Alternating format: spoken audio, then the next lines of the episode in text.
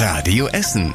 Der Tag in fünf Minuten. Am 28. Juli mit Zoe Tassovali. Hallo und schön, dass Sie auch heute wieder dabei seid. Wir in Essen gehören zu den unglücklichsten Menschen in Deutschland. Das zeigt eine aktuelle Studie der SKL-Lotterie. Demnach sind wir auf Platz 8 von 12 untersuchten Großstädten. Da man Glück nicht messen kann, haben die Forscher die Lebenszufriedenheit in verschiedenen Bereichen untersucht.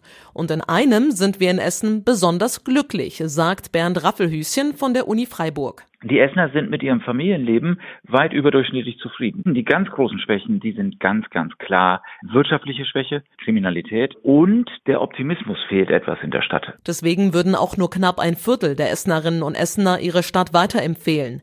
Am glücklichsten sind die Menschen in Hamburg, am unglücklichsten in Leipzig. Beim Modelager von Galeria in Vogelheim sind weitere Streiks wohl vom Tisch. Die Gewerkschaft Verdi und die Firma Fiege haben sich im Tarifstreit geeinigt. Im Galeria-Lager in Vogelheim arbeiten 500 Menschen. Sie bekommen rückwirkend ab Mai eine monatliche Inflationssonderzahlung von 120 Euro. Im Januar soll es noch einmal mehr Geld geben. Die Details lest ihr nochmal auf radioessen.de. Zwei Lastwagen der Essener Tafel sind mit Graffitis beschmiert worden. Sie standen an der Stehler Straße im Südostviertel auf dem Hinterhof der Essener Tafel.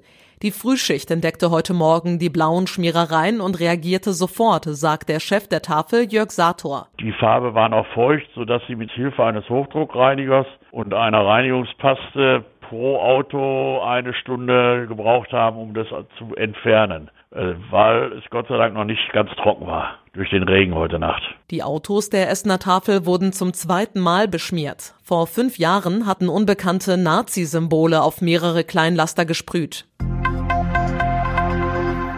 Die große Kreuzung in Kettwig an der Ruhrtalstraße, Ecke Graf-Zeppelin-Straße, soll Ende nächster Woche wieder komplett befahrbar sein. Dort war Mitte Juli ein großer Wasserrohrbruch und Teile der Straße wurden unterspült. Im Moment verfüllen die Stadtwerke die Ausspülungen. Anfang kommender Woche kommt dann der neue Asphalt auf die Straße. Der Energiekonzern E.ON aus Rüttenscheid will die Preise für Strom und Gas weiter senken. Millionen Kunden würden davon profitieren, sagt das Essener Unternehmen. Grund für diesen Schritt sind die gesunkenen Großhandelspreise.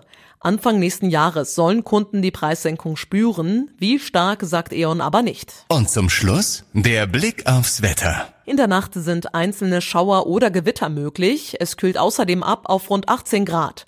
Die nächsten Nachrichten aus Essen gibt's dann wieder morgen früh, dann aber ab halb acht hier bei Radio Essen. Ich wünsche euch allen jetzt ein schönes Wochenende. Bis Montag. Das war der Tag in fünf Minuten. Diesen und alle weiteren Radio Essen Podcasts findet ihr auf radioessen.de und überall da, wo es Podcasts gibt.